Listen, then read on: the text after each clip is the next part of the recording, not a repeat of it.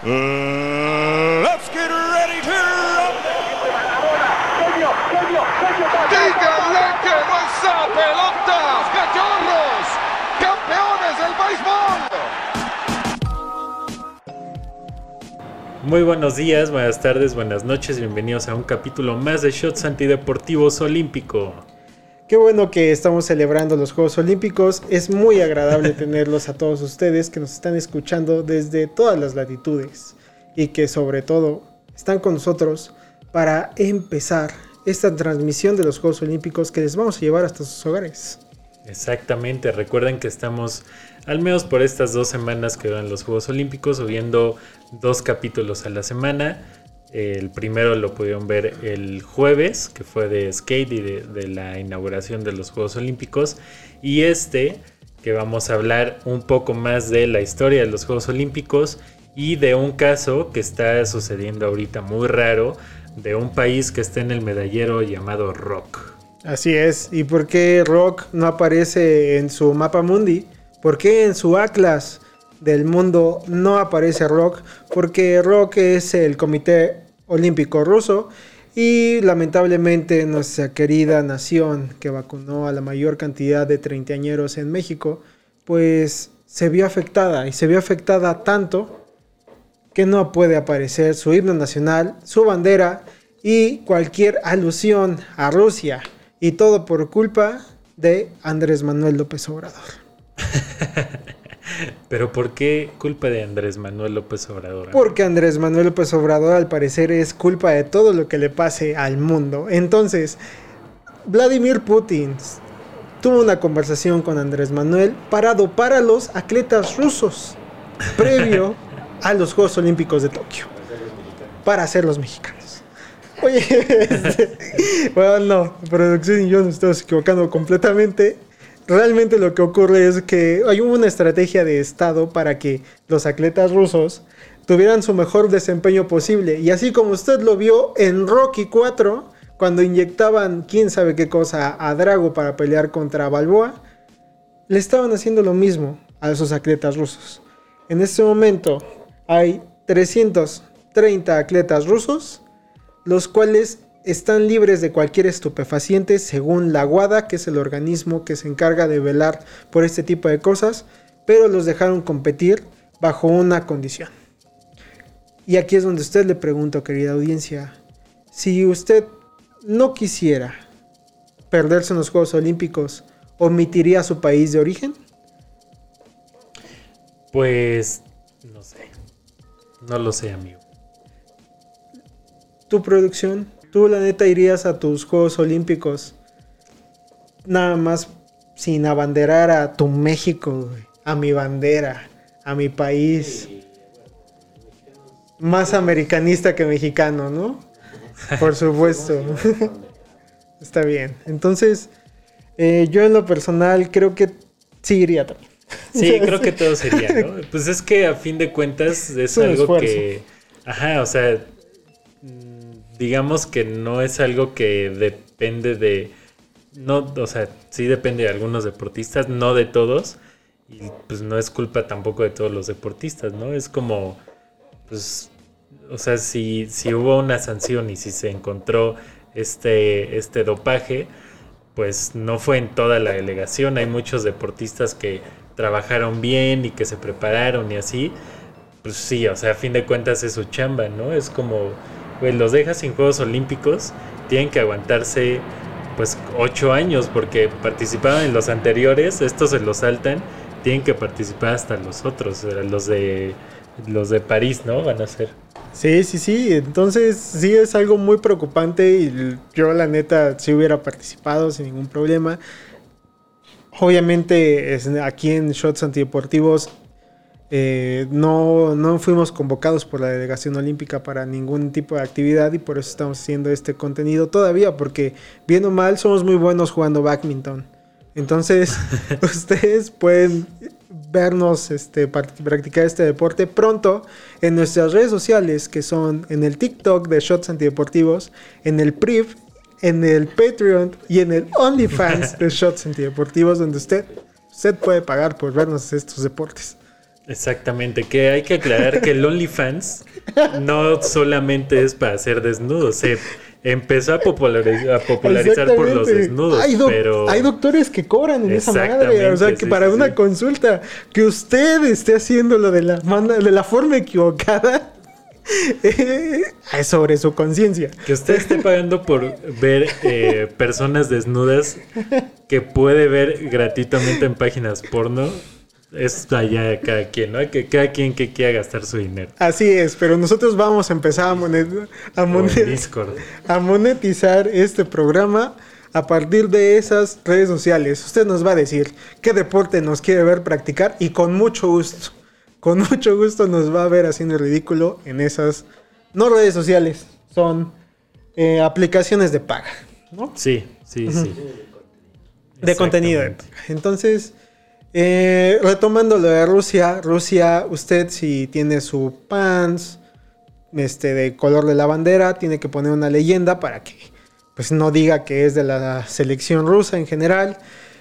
¿Qué otra cosa no pueden hacer los rusos? Tocar su himno si llegan este, a ganar medalla de oro. En este momento no recuerdo qué este, canción iba a decir? Este, ¿qué melodía de Tchaikovsky me parece que es la que pueden, este, este, qué rol de Tchaikovsky pueden ustedes interpretar, este, en el himno? Pero, güey, yo, yo creo que sí, para un ruso tan nacionalista en ese sentido, sí debe de ser muy pesado que no esté tu himno, ¿no? Sí, además ahorita Rusia está en el top 10 del medallero, entonces digamos que sí se han subido varias veces al, podio. Y que también dejaron en la banca a la selección de gimnastas eh, norteamericana, ¿no? O sea, que, que hicieron que la mejor del mundo pues le diera ansiedad en el momento clave y que se saliera de ahí, güey. Que, yo no diría que fue culpa de los rusos, de los rusos, ¿eh? O sea, en este momento, ella cayó mal un, truco, ¿eh? Una de las Uno, una parte de su performance lo cayó mal. Estoy hablando de la americana, de la americana. Este, que es la mejor del mundo, eso nadie lo va a negar. Pero que este que obligó obviamente la mala participación y su salida que Rusia también llegara a ganar el oro, O sea, Rusia no ganaba el oro en, este, en esta disciplina desde hace un chingo. Sí, y bueno, lo que le pasó a Simone Biles es que, eh, bueno, hasta este momento la versión es que pues tuvo un cuadro de ansiedad que se tuvo que retirar de los Juegos Olímpicos, que de hecho esa ronda, la última, la última ronda que ella hace, sí se le ve pues eh, desconcentrada. Y es muy raro porque ella no pierde un all around desde 2013. Entonces, este, lo que dije hace un momento, pues lo dije a manera de, chiste en general, porque, porque no sabemos qué es lo que realmente. lo que realmente no, no. Lo que no sabemos es lo que le pasa a ella en ese momento. Lamentablemente, y me voy a poner del lado del malo en este momento, yo creo que a ella se le denominó The GOAT, ¿no? En algún momento para este tipo de disciplina. Pero realmente ser el mejor de los mejores, güey eso implica también dominar tu mente y tus emociones en cualquier momento. Sí, estoy de acuerdo con eso. A lo que iba no era tanto esa parte, porque sí, em, o sea, para hacer un GOAT, o, sea, este acrónimo de, Greatest of All Time, eh, necesitas tener una preparación física, mental, eh, ¿no? Eh, muy, muy a punto para estos Juegos Olímpicos o para la este, el deporte que desempeñes, pero eh, sí se le veía como estas veces que tienes que hacer algo y que, o sea, como que lo quieres hacer rápido para acabarlo y ya, como que ni, siquiera lo haces como con gusto, ¿no? Se le veía así como presionada, como con ganas de que ya terminara la ronda, la hace muy rápido, cae, cae mal y se va inmediatamente, como que, o sea, es el clásico la clásica pose final de las gimnastas cuando, cuando caen. Eh, agradece al público, se va rápido y inmediatamente se abraza con su entrenador. Y, o sea, sí se le ve como, como que no quiere estar ahí, como que se quería ir ya, ¿no? Y, y justo eh, o sea, la salud mental en los deportistas de alto rendimiento es un tema que se viene hablando desde hace muchísimo tiempo, desde hace muchísimos años. Y todo lo que vive, ¿no? O sea, lo que ella enfrenta en general. Este, eso no es. Este, eso no es lo criticable, ¿no? O sea, la ansiedad que ella puede transmitir dentro de los Juegos Olímpicos queda como un caso aparte y de estos que vamos a estar hablando en este momento, porque estamos hablando de la mejor del mundo. Y muy pocas veces un mejor del mundo se retira, ¿no? Que eso es este, realmente el meollo del asunto. Eh, insisto, nadie puede estar en cabeza ajena ni puedes opinar en, este, en ese sentido. Entonces, la percepción que pueda tener cada uno de las personas, pues también es, es muy propia, ¿no? Sí. Ella, como tú bien lo describiste, mm, y especialistas en ese momento, y me refiero a especialistas a los que estaban transmitiendo en TV Azteca y en Televisa eh, y en Claro Sports cuando estaban hablando sobre su desempeño, era que se arrepiente de último momento en dar un, un doble giro y solamente hace uno y cae mal y en ese momento se pensaba que era una lesión. Posteriormente se aclaró que era un tema de que ella no se sentía cómoda anímicamente. Cosa que también le pasó a la compatriota Naomi. Este, en, un, en, un, gran slam. Este, que se retira. Y que también el mundo la voltea a ver y la critica, ¿no? Sí. Entonces, eh, bajo el ojo del mundo, estos deportistas sí son unos ganadores por presentarse en Tokio en general. Porque ya no estás compitiendo contra 130 naciones, güey. Ya de las 130 naciones ya nada más compites contra 20 a lo mucho. Y de ahí ya eres el, la número uno, güey, de todos, güey. No, y, muchas veces ni siquiera eh, este nivel de atletas, ni siquiera tienen en mente a los otros que están compitiendo. O sea, es una competencia ya contra ellos mismos porque ellos se saben los mejores del, mundo, ¿no? Ellos, muchos de los que ya tienen récords mundiales que ellos han, impuesto, eh, récords olímpicos, eh, tienen una racha de quién sabe cuántas competencias ganadas, entonces ya se convierte en una, una competencia con ellos mismos y todos los demás participantes pasan a segundo plano, ¿no? Ya como que, como que se vuelve algo interno y pues a muchos deportistas les ha pasado, o sea, eh, hace ratito que hablábamos, o sea, antes de grabar, que hablábamos de Jordan, por ejemplo, él se retiró un rato del básquetbol, ¿no? Justo por una cuestión de que pues, ya no quería, ya no podía, ya no aguantaba la presión de la prensa y los comentarios y que, su papá había fallecido y, o sea, como que llega tanto eh, este cansancio mental que los deportistas pues se terminan retirando. Le pasó a Messi también cuando se retiró después de esa Copa América que anunció que se retira de la selección de la que pierden, pierden contra Chile, igual fue lo mismo, ¿no? Fue como un cansancio de decir en ese momento, güey, ¿saben qué? Ya, güey, está hasta la madre, me voy a retirar. Y pues ahí sí ya depende mucho de cómo manejes las situaciones. Porque al final, este, ella cuenta con 25 títulos mundiales a su nombre. Eh, hay dos este, movimientos de gimnasia que llevan su nombre también. Una se llama The Biles y la otra se llama Biles 2 porque están muy cabrones en general. Se esperaba que ella ganara seis medallas de oro para, esta, para estas justas olímpicas. Este, dominó Río con cuatro preseas de oro. Este, y pues lamentablemente por la corta edad en las cuales se tienen que manifestar a su punto máximo una, una gimnasta, pues ella era la líder dentro del, del, equipo, femenil, ¿no? Este, ahí que caigan tantos supuestos. O sea, yo nada más describí uno de los que seguramente usted va a encontrar miles en internet y que al final no sabemos qué es lo que realmente le pasa. Yo insisto, esto fue en, el, en equipos. Su equipo la necesitaba y ella dijo, yo me retiro porque no estoy cómoda. Si eso le pasa a algún deportista de alto rendimiento en un nivel de equipos, se lo come la prensa, cabrón. Sí, todo el mundo. todo el mundo, le tira de cosas. En este momento ella dijo, yo presento esto, güey. Entonces, por la situación en la cual nos encontramos en general, se hace comprensible, güey. Pero siempre va a quedar como la espinita de saber qué chingados hubiera pasado con el equipo estadounidense si ella se hubiera quedado ahí, güey. Si ella hubiera apretado un poco.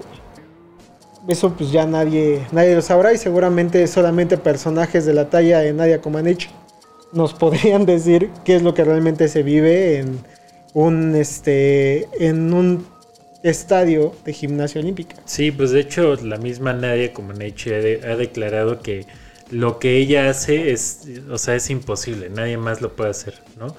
Eh, y justo toda esa presión es la que la hizo, supongo, ¿no? Es toda su posición porque solamente ella sabe eh, por qué se retira y cuáles son, cuál es su, su, problema.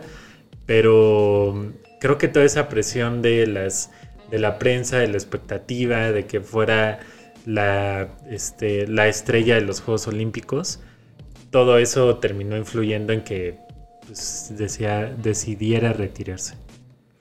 Pues sí, pero esas dos historias abren el parteaguas para nuestro segundo bloque que va a ser justo de cosas extrañas y cosas horribles que le han pasado a los Juegos Olímpicos a lo largo de la historia.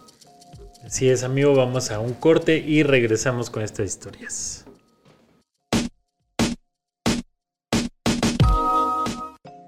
Estamos de regreso amigos, recuerden que este programa es patrocinado por Mezcal Tierra Firme, pueden seguirlos en Instagram como Tierra Firme-Mezcal o en Facebook como Tierra Firme 20, pueden adquirir una botella por únicamente 420 pesos.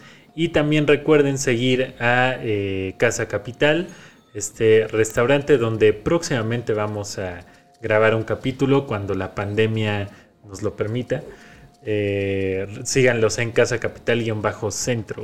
Sí, ya vamos a estar esperando nada más noticias de que se acabe la pandemia para poder ir para allá. Esperemos sea pronto, esperemos que se vaya a vacunar. Usted que nos está escuchando, nos está mirando, váyase a vacunar. Le va a quitar una hora de su tiempo.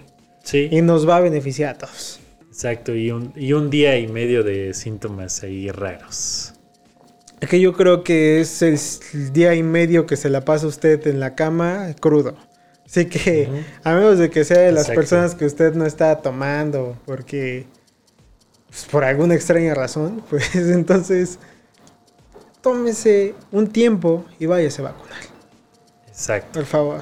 Vamos a estar regalando aquí en Shot Antideportivos a todos los que nos traigan su comprobante de la segunda vacuna antes del primero de agosto este, bachitas de tierra firme.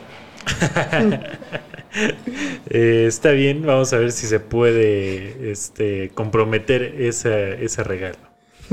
Eh, pero eh, bueno, vamos a pasar ya con las historias de los Juegos Olímpicos, cosas que han pasado ahí medio raras, cosas que antes eran vistas como algo normal y ahora son totalmente reprobables. Y vamos a empezar con esta anécdota de los Juegos Olímpicos de 1904 que se llevaron a cabo en San Luis, Estados Unidos. Si es, usted tal vez sabrá que los Juegos Olímpicos modernos se empezaron a decir modernos porque pues 1800, ¿no? O sea, este, había deportes muy llamativos como que, pues como en un domingo que usted en Estados Unidos, si es que vive allá, porque a lo mejor lo ha visto en alguna película, se ponen unos sacos de papas en las piernas y empezaban a brincar, güey. Entonces, eso era un deporte olímpico, güey. Sí, Ajá, así de grande eran los deportes olímpicos antes. Entonces, hay muchas variedades de brincos, también salto de rana ahorita tal vez mejor llamado salto de longitud, ¿no? Porque, porque el salto de rana de las Olimpiadas es un salto olímpico. Es cuando usted ve que la gente brinca casi 18 metros, güey. Pero en ese entonces, con un par de 5, tal vez 6 metros, usted podría ganar, que es realmente una calamidad eh, de distancia. Pero, sí, sí es mucho. Eh, para 1800, pues era una hazaña. Sí, hay que recordar que los primeros Juegos Olímpicos de la era moderna fueron en 1896 en Atenas.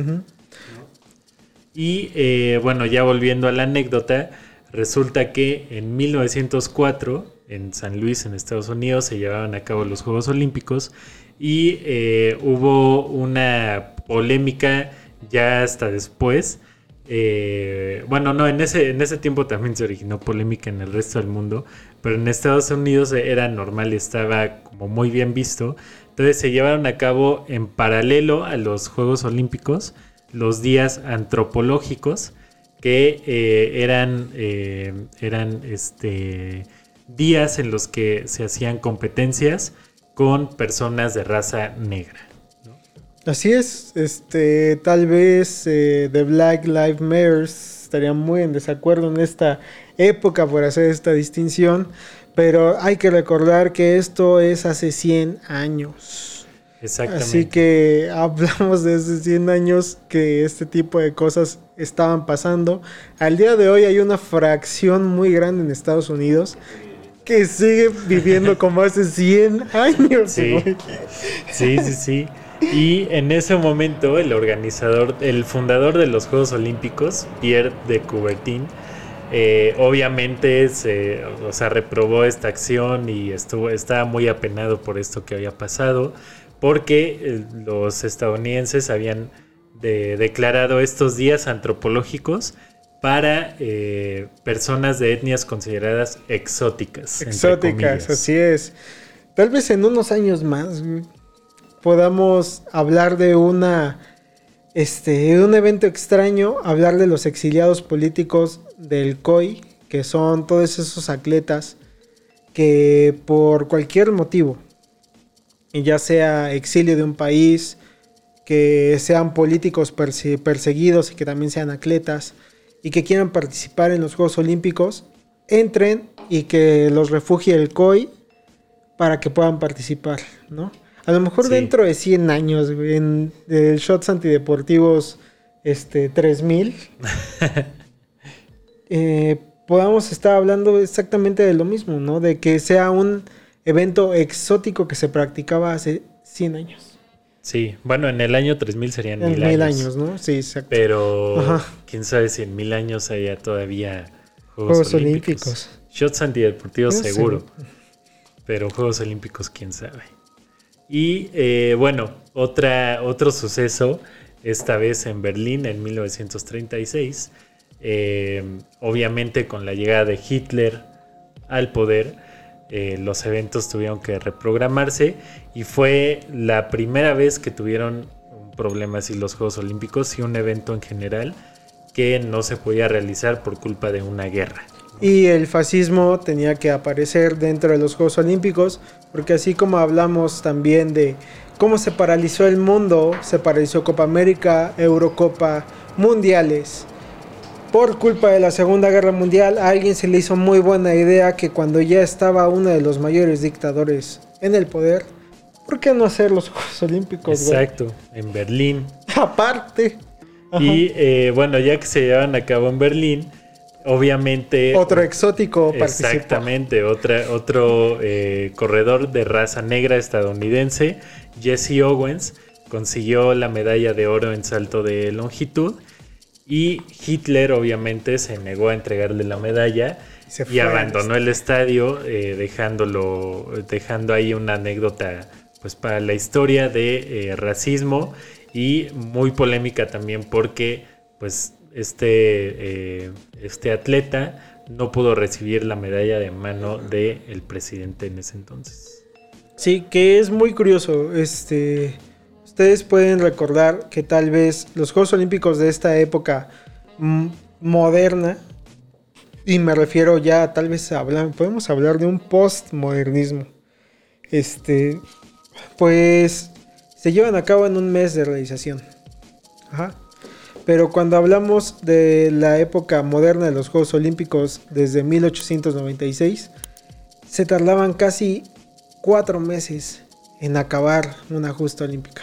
Entonces, imagínese usted cuando estamos hablando de guerra y antes de la guerra, que dejaran participar a una persona que anteriormente se clasificaba como exótica en uno de los países que estaban más destinados al racismo anteriores a la guerra. Entonces, eh, la reacción de Hitler es injustificable, pero también va ad hoc a lo que se venía revisando en todas, todos estos años anteriores a la guerra. Sí, sí, sí, sí. Eh, pues de hecho fue como una de las de los episodios como más vergonzosos en la historia del deporte, ¿no? Y que no acabaría ahí, también le pasó en un juego de Alemania o Austria en ese momento, también un amistoso en contra de judíos, este, que tenían miedo de jugar en contra de la Alemania en ese momento. Entonces, este, este tipo de ejemplos, y usted nos lo va a dejar ver en los comentarios de Shots Antideportivos, si quiere que le relatemos todo lo que viene en la guerra en caso del deporte con Alemania, porque Alemania ha hecho muchas cosas mal en cuestiones de deporte.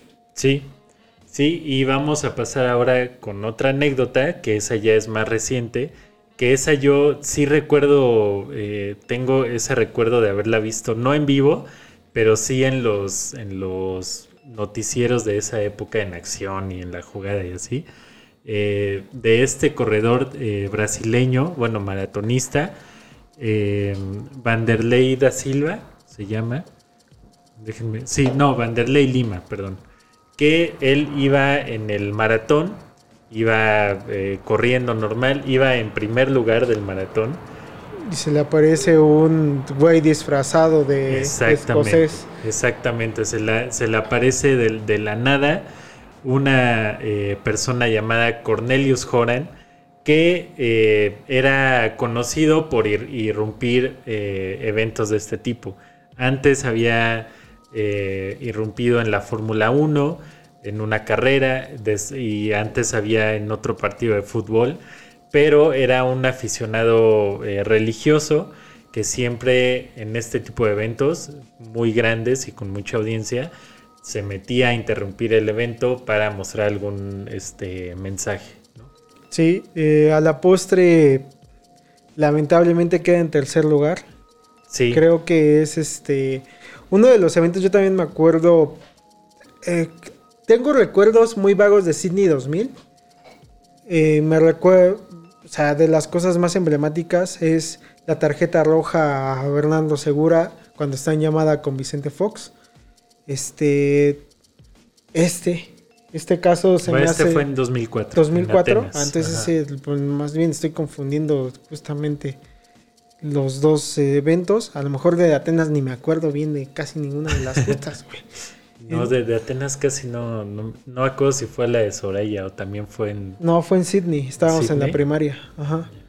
Este, entonces, güey, te echan a perder el trabajo de, toda una vida, cabrón.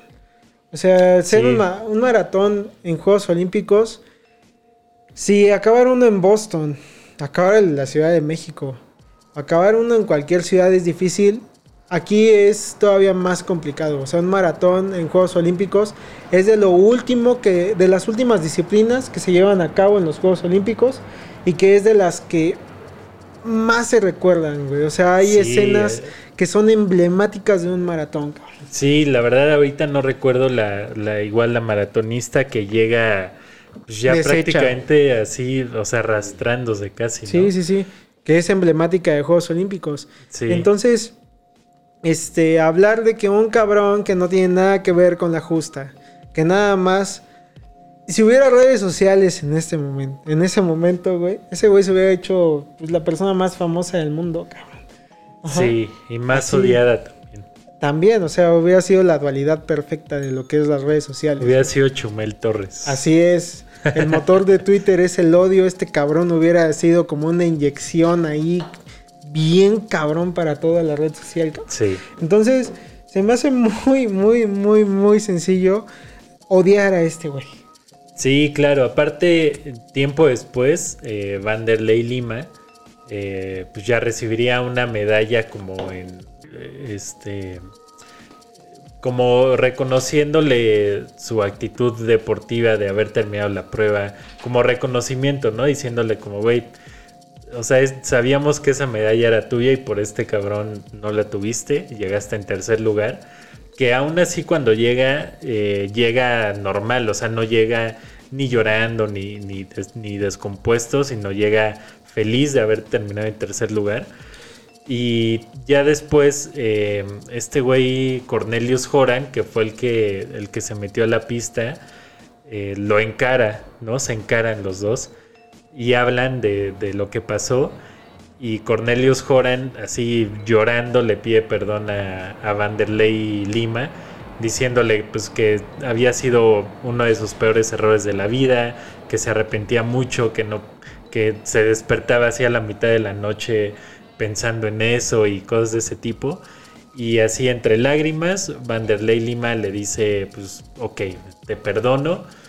Y gracias a eso le dan, eh, bueno, en reconocimiento también, le dan este una serie de Netflix. Este, perdona que te interrumpa, este, la medalla se llama Pierre de Couberlin. Ah, sí, es el este, nombre del fundador de los Juegos Olímpicos. Eh, la medalla, para los que saben de este desmadre, se supone que es puta, güey, como si te dieran un Nobel, güey. Ajá, o sea, es más valiosa que el oro esa madre. Te plasma en los anales de la historia del deporte bien cabrón y se le da nada más a los deportistas que pues que sean los los más deportistas del mundo que figuren dentro del fair play que este güey por donde lo escuches si a mí un cabrón si yo estuviera en un maratón y se metiera en mi carrera me lo madreo güey. Yo no sería partícipe de esta medalla güey. Así de sencillo ajá. Él frente a todo terminó la carrera, acabó en tercer lugar, güey. Y todavía lo perdonan. Sí. Sí, pues es que, o sea, yo creo que, mm, no sé, o sea, sería suponer muchas cosas, pero este güey fue un atleta de alto rendimiento, a fin de cuentas ganó una medalla, tuvo como, tuvo como una vida eh, sana después de eso, ¿no? Pero este otro güey seguro tuvo una vida bien miserable después de ese suceso, güey. O sea, seguramente todos lo tachaban, todos lo excluyeron. Todo, o sea, ese güey perdió muchísimo más de lo que pudo haber ganado con eh, interrumpir el evento, ¿no? Sí, sí, sí, pero, o sea, regresamos a la parte de, pues, si fue en Atenas, fue en 2004, güey. O sea, faltaban cuatro años más para que se lanzara Twitter, güey, como red social, güey. O sea, yo soy un fiel creyente de ante cualquier discurso siempre va a haber un cabrón que te va a dar la razón. Siempre tienes que hablarlo en Twitter. Así es. Entonces, entonces siempre va a haber un güey que te va a decir, sí a huevo, tú también tienes la razón. Seguramente si esto ocurriera en esto en este momento habría güeyes que que lo apoyarían, güey. O sea, que, estaría, que estarían con él, güey. Yo creo que este güey, si hubiera pasado ahorita, habría habido un güey que neta ya lo había matado. ¿Quién de ahí? Por ejemplo, o sea, sé que son, son dos cosas muy diferentes. Pero hace rato, justo con nuestra querida este, miembro de Shots Antideportivos, Claudia García Cano, este, eh, hablaba de, de, un boxeador marroquí que muerde. Ah, sí, en la oreja, sí. En la oreja al, al kiwi o neozelandés. Este, entonces, ¿qué es lo que pasa en la pelea? Lo que pasa es de que se, agarran, imita a Mike Tyson, este cabrón, y, y, ya no se da cuenta la referee en ese momento. No marca tarjetas, no marca nada, no quita puntos. Acaba la pelea y el mundo de Nueva Zelanda, que tampoco son un gran mundo. Eh, empieza a mandarle mensajes de odio al marroquí, diciéndole pues, que, se va de la chingada, ¿no? Va pronto. Entonces, la dualidad que hay dentro de las redes sociales, güey, o del mensaje que hay, pues eso es lo más negativo que puede haber, güey. O sea, hay mensajes de odio hacia una cultura en general que es la marroquí, güey. De quita nada más al, jugador. Una cosa es que te mienten la madre a ti como persona, güey. Y otra muy diferente es que se metan ya con tu raza, con toda tu nacionalidad, con todo, güey. Eso es lo que es criticable. Entonces, pasa esto con este güey. Y el que lo sale a defender es el neozelandés, güey. El kiwi, güey. Y le sale a decir a todo el mundo que lo dejen de estar chingando, güey que al calor del deporte te puede sacar lo peor y lo mejor de ti. Entonces, este cabrón yo no estoy diciendo que vaya a ganar esta medalla, para empezar, ¿no? Pero dice algo muy cierto, güey. En este momento, así como están las redes sociales, que son un motor para muchas industrias, yo sí creo que un mensaje o una persona que se meta con ese tipo de este de uniforme a interrumpir una carrera, los que realmente lo enaltecerían, güey, serían las redes sociales, güey. Pues puede ser, puede ser, pero a fin de cuentas, pues este güey también le otorga el perdón, le dan esta medalla y es el Iván Derley Lima es el que enciende el pebetero de Río 2016. Sí, que eso, pues, eso es muy aplaudible. Este güey lo tiene todo, güey. Tal vez le faltó el oro, pero tiene algo más valioso, ¿no? Sí, sí, exacto. Eh, y el otro güey, pues sigue ahí. O sea, es que es a lo que voy. Por más que te apoyen en las redes sociales, tu vida no va a trascender más allá de eso. O sea, este güey ni siquiera. O sea, el güey no sé qué se dedique ahorita, no sé qué haga pero, pero estamos hablando de él en Shots Antideportivo. Pero estamos hablando de él, no, o sea, no estamos hablando de él eh, por algo chido, sino estamos hablando más bien de Vanderlei Lima. Sí, pero el objetivo de, de lo que él hizo fue trascender más allá de lo que de lo que puedan ser unos Juegos Olímpicos, güey. O sea, Vanderlei Lima, güey, es un tropedo como atleta. Ajá. Este güey es un mortal, güey. Que es parte de la historia de este cabrón. Pero yo creo que él no, a él no le gusta ser recordado por eso, porque por algo está tan arrepentido, ¿no? Sí, o sea, él dice, pues no, este, no podía dormir. Este, como cualquier persona en general que haya cometido algo negativo. Ajá. O sea, ese güey sí es un ejemplo para todos los que se meten a las canchas, cabrón. Ajá. O sea, al día de hoy, ¿tú te acuerdas de cómo hubo una encuerada al final de la Champions de 2019? Digo, no, de 2018. No, no te acuerdas de quién era, güey. ¿no? ¿No? Pero de este cabrón sí te vas a acordar porque era un maratón. Sí, en Juegos Olímpicos. En Juegos Olímpicos. Entonces, asemejar o ver cómo este, una persona llega a hacer esto yo creo que sí es el ejemplo de todos los güeyes que agarran y dicen, güey, yo quiero ser como este cabrón, güey. Este cabrón es parte de la historia de un atleta. Puede ser, puede ser. No sé si alguien quiere ser como él. Y si alguien quiere ser como él, eh, disculpe, pero qué vida, tan miserable tiene. Este, pero pues nada, creo que eh, este capítulo ya se está alargando de más y estamos hablando de más de este señor. Eh, pero... porque eh, trascendió. Porque trascendió. Eh, pero bueno, creo que pues con esta anécdota podemos cerrar este capítulo de los Juegos Olímpicos. Así es, muy bien Noruega, porque se puso short para jugar voleibol. Qué buena decisión, qué chingón porque también va a entrar dentro de todas estas historias en su momento cuando salga Shots Antideportivos 3000 en mil años van a recordar exactamente cómo hubo un parteaguas para que los uniformes para las mujeres dejen de ser tan sexualizados y también en la gimnasia olímpica para la selección alemana. Exacto, eh, pues nada amigos, vamos a, vernos en un siguiente episodio de Shots Antideportivos Olímpico. Ya veremos de qué deporte hablamos, de qué historias hablamos. Esperemos que México siga consiguiendo medallas. Se ve complicado porque creo que hay creo que estos Juegos Olímpicos en especial han tenido eh, bastantes sorpresas a comparación de otros.